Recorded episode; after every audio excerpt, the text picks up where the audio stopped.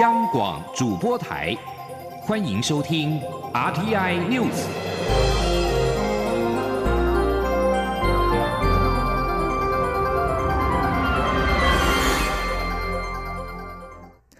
各位好，我是张旭华，欢迎收听这节央广主播台提供给您的 RTI News。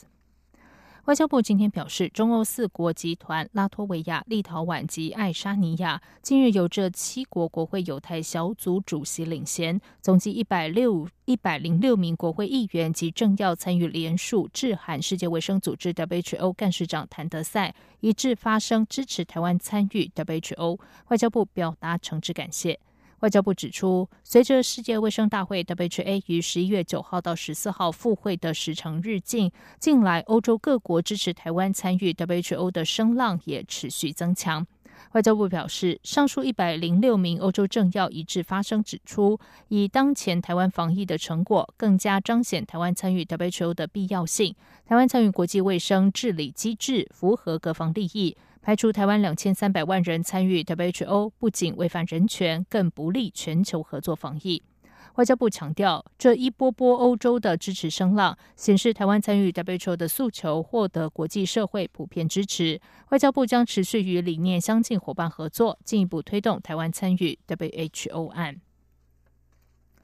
中央流行疫情指挥中心今天公布了国内新增三例境外移入 COVID-19 武汉肺炎病例，两例来自印尼，一例来自美国。其中一例是印尼移工，是在检疫期满之后才被确诊。现在同行的两名义工也出现了咳嗽症状。记者杨文君报道。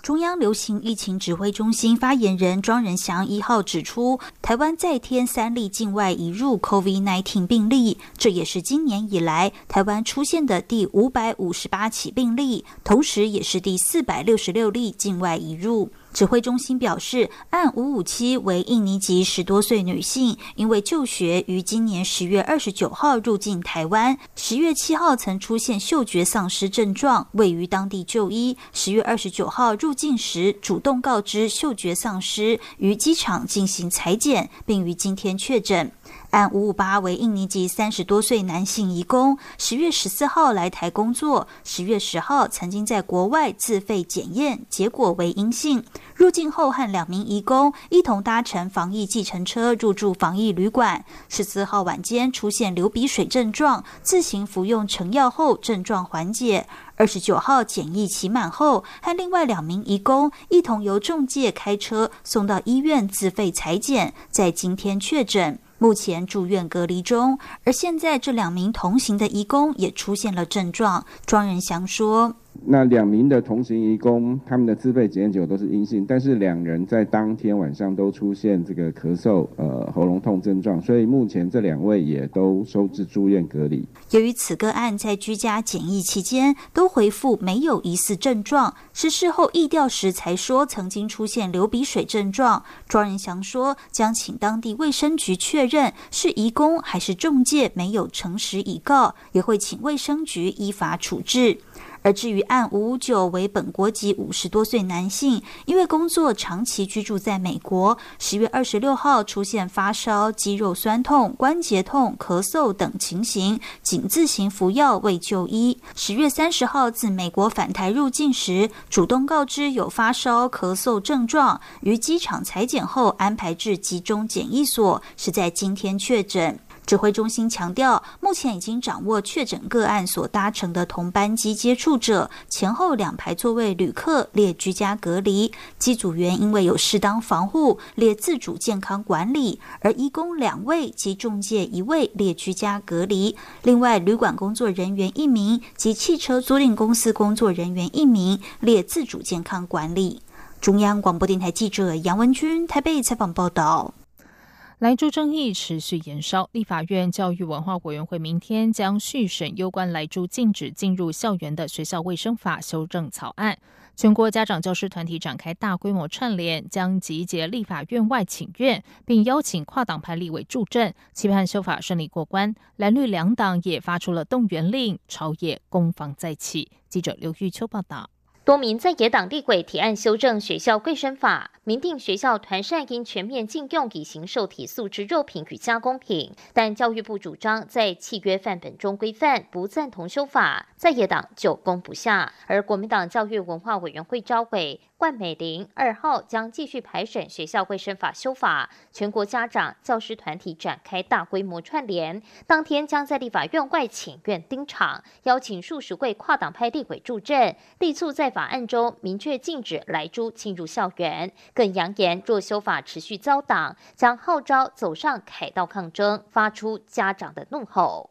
台案审查的国民党立委万美玲表示，教育部长潘文忠宣称要以行政命令规范禁用来猪的依据不够，也难以对家长、学校团体交代。在野党强烈主张修法是在做潘文忠的靠山，他期盼二号能顺利将修法送出委员会。但明天当然我们是希望一定要有一个结果，入法其实才是在帮。部长解套，那他有他会有他一些上头压力的为难，那我们去强烈要求修法这件事情，我觉得其实我们是跟他是做他的靠山。不过，民进党立委吴思瑶则认为尊重各委员的提案，但他希望这是理性专业的讨论，而不是政治操作。吴思瑶重申，但就来住问题，在学校卫生法修法容易流入选择性修法，他认为应该制定校园饮食专法，才能更全面、负责的保障校园食安。我的态度是不避讳讨论，不避讳理性的对话，然后我们要做就做全面的，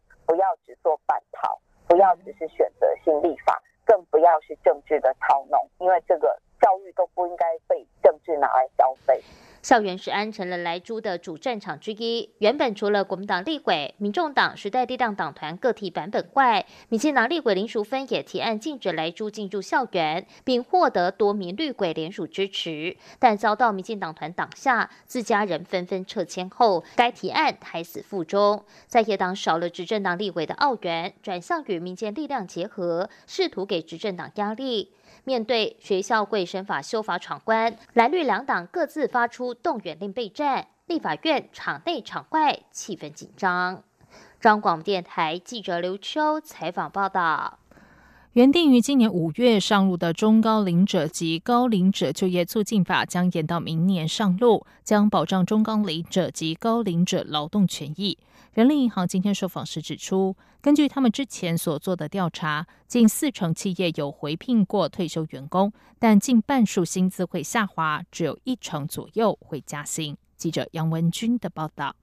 中高龄就业专法将明文禁止因年龄因素歧视中高龄者及高龄者，也将透过各项措施促进就业，排除就业障碍。预计明年上路。Yes 一二三求职网发言人杨宗斌指出，日前他们回收一千一百五十六份四十五岁以上会员及八百八十三份企业有效问卷后公布的调查指出。二度就业的劳工中有高达六成四透露，重返职场后的薪资水准比之前低，比之前高的只有百分之三点五。企业方面，则有近四成表示有回聘过退休员工，但近半数薪资会下滑，只有一成左右会加薪。杨宗斌分析，对中高龄劳工来说，生活容易发生三维问题，包括职务被取代、手头吃紧，还有要分神照顾亲人等，确实需要相关法律保障。调查也发现，中高龄劳工有着稳定性高、实务经验丰富、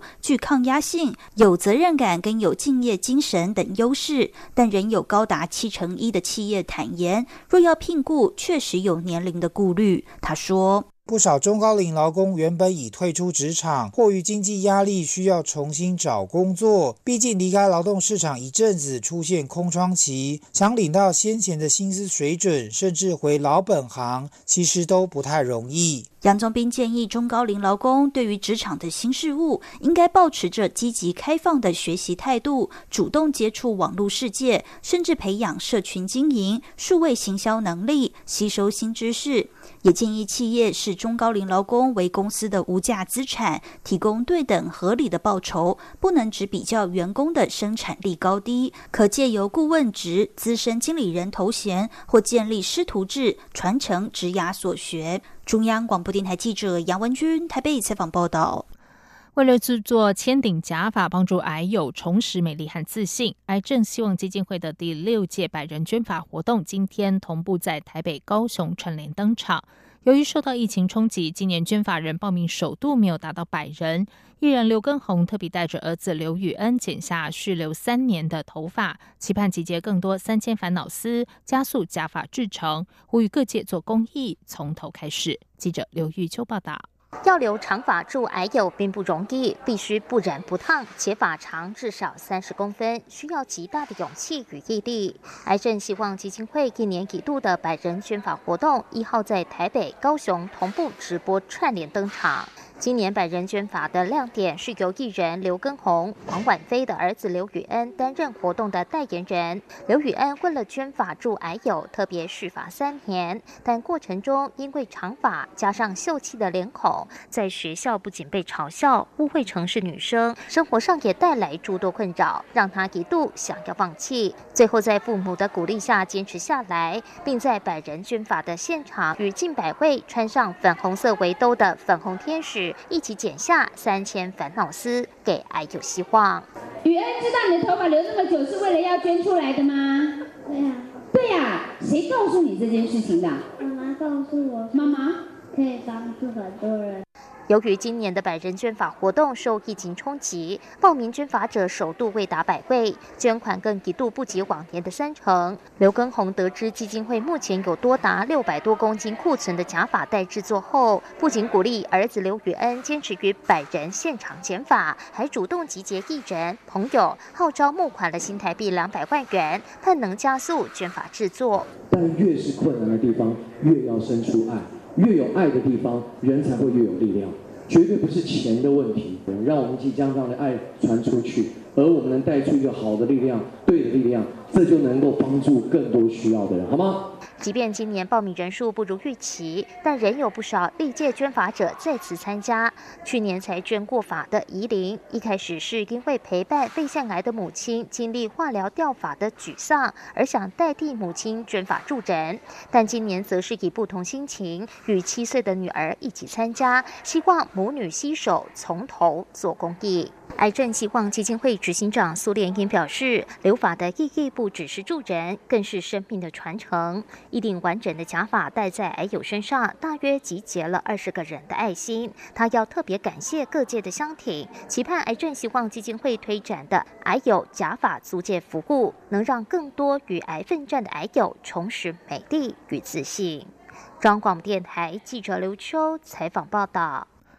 在外电消息方面，爱琴海强震之后，经过了四十八小时，土耳其和希腊已经有六十人丧生，九百多人受伤。搜救人员继续在重灾区土耳其第三大城伊兹米尔倒塌的建物现场执行任务，争取黄金七十二小时救援时间。土耳其总统埃尔段于震后四十八小时左右在电视转播演说中指出，十月三十号强震造成的死亡人数增加到五十八人。安纳杜鲁新闻社报道，至少有九百二十人受伤。土耳其灾害与应变管理署 （AFAD） 稍早在最新灾情通报中表示，已经出现至少九百零二起的余震，其中四十二起规模超过四点零。搜救现场今天最令人振奋的消息，莫过于七十岁的老翁西提姆凌晨零点过后不久从瓦砾堆中被救出，送往医院。截至目前，总共有一百零四人从瓦砾堆下获救。强震造成了伊兹米尔十七栋建筑物全倒。环境及城市化部长库伦指出，已经在九栋建物完成作业，正在继续对其他的八栋展开搜救。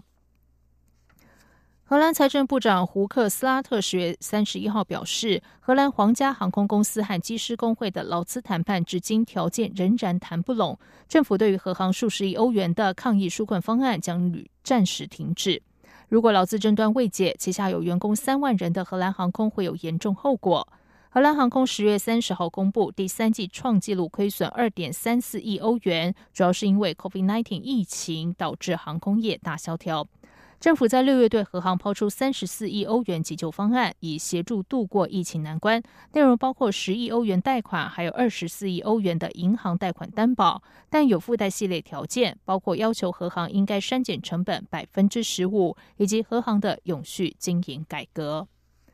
以上，阳光主播台，谢谢收听。